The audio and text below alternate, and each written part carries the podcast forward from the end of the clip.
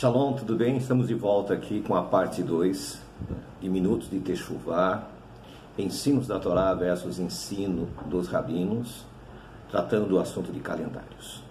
Na parte final do calendário da programação de ontem, nós falamos o seguinte: com essa mudança de Ben Alafa, o que, que aconteceu? Eles, os anos de 230 a 240 anos desapareceram na contagem. Só que existe um detalhe. Vira e mexe, nós vemos é, rabinos dizendo que o Messias já está aí, que o Messias está chegando. Naturalmente, ele não está falando de Yeshua. Eles estão falando do Messias que eles acreditam que está chegando. Mas as profecias apontam que o Messias só viria por volta do ano 6000. Então, como é que eles podem falar que o Messias está aí se, já, se, ainda, se ainda estão no ano 5780? Mas a mudança mais importante no calendário não foi exatamente esta. Foi justamente no século IV, quando Hilel II, o último príncipe do, do Sinédrio, do Sanedrim, esse homem, esse rabino, o que, que ele fez? Ele mudou o conceito de observação das festas religiosas judaicas. Até então, as festas religiosas eram celebradas a partir do surgimento da lua nova. Com o surgimento da lua nova, contava-se os dias que estão prescritos na Torá. Nós vemos, por exemplo, em Pêssar, com o surgimento da lua nova em Abib, conta-se dez dias, separa-se o cordeiro, e no décimo quarto dia nós temos Pêssar. A partir do décimo quinto dia nós temos uma semana de pães ázimos. E a partir do primeiro domingo, depois de Pêssar, da semana de Pêssar, nós começamos a contar os 50 dias de Shavuot. Então, desde os dias de Moisés, sempre foi usado este calendário. Só que tem um probleminha. Eles estavam no exílio. E segundo a tradição deles, era imprescindível que no mínimo duas testemunhas em Jerusalém avistasse a lua nova, fosse avisar o sumo sacerdote para se decretar o novo mês.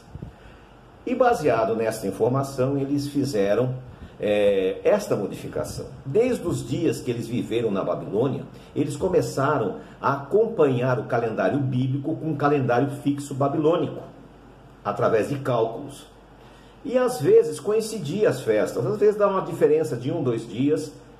E durante séculos houve secretamente esse acompanhamento dos, é, do calendário fixo para o calendário bíblico. Alegando esta dificuldade, e as pessoas estando na diáspora, então eles resolveram adotar esse novo calendário. E se você hoje pesquisar no site do rabat.org, você vai ver que as festas sempre têm dois dias. Por quê? Porque eles não têm certeza quais dos dois dias é o dia real. Todavia, a profecia de, dizia que eles iriam mudar o calendário e as festas religiosas. E aconteceu isso. No século VIII, os caraítas, em virtude destas mudanças, resolveram se separar do judaísmo e seguiram seu caminho sozinho e voltaram às práticas bíblicas. E até hoje os caraítas seguem o calendário bíblico.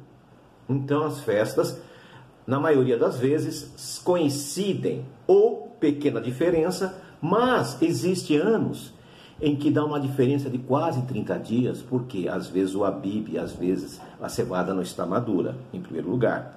Em segundo lugar, é, Shavuot. Shavuot eles erram feio, porque a Bíblia diz que Shavuot deveria ser observado a partir do primeiro dia após o sábado da semana que teve Pêssar, ou seja, no domingo.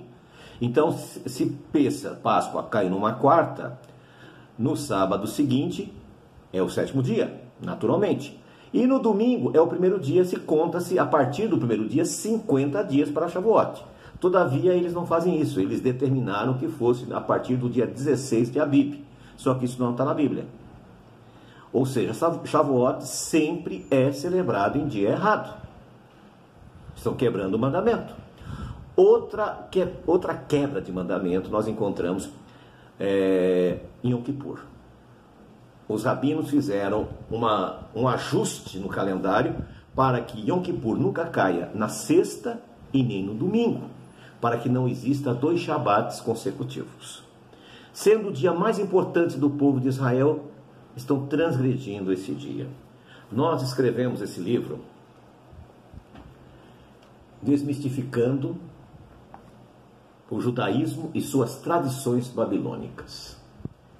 É o primeiro de uma série de três livros onde nós estamos mostrando esses erros de mudanças que houve foram impostas ao povo de Israel através do judaísmo, mostrando que existem alternativas para o povo de Deus seguir a Torá. Infelizmente, hoje, uma falsa techuvá tem sido imposta sobre o nosso povo. E as pessoas, ao invés de seguir a Torá, têm seguido os ensinos rabínicos, e isto é muito grave. Nós tivemos ontem celebrando mais um ano que se passou do Holocausto 70 anos de Holocausto. Qual o motivo do Holocausto? Nós falamos ontem, transgressão da Torá. Deuteronômio 28, de 1 a 14, as bênçãos, de 15 em diante, as maldições. Julgue você por você mesmo. Shalom, shalom.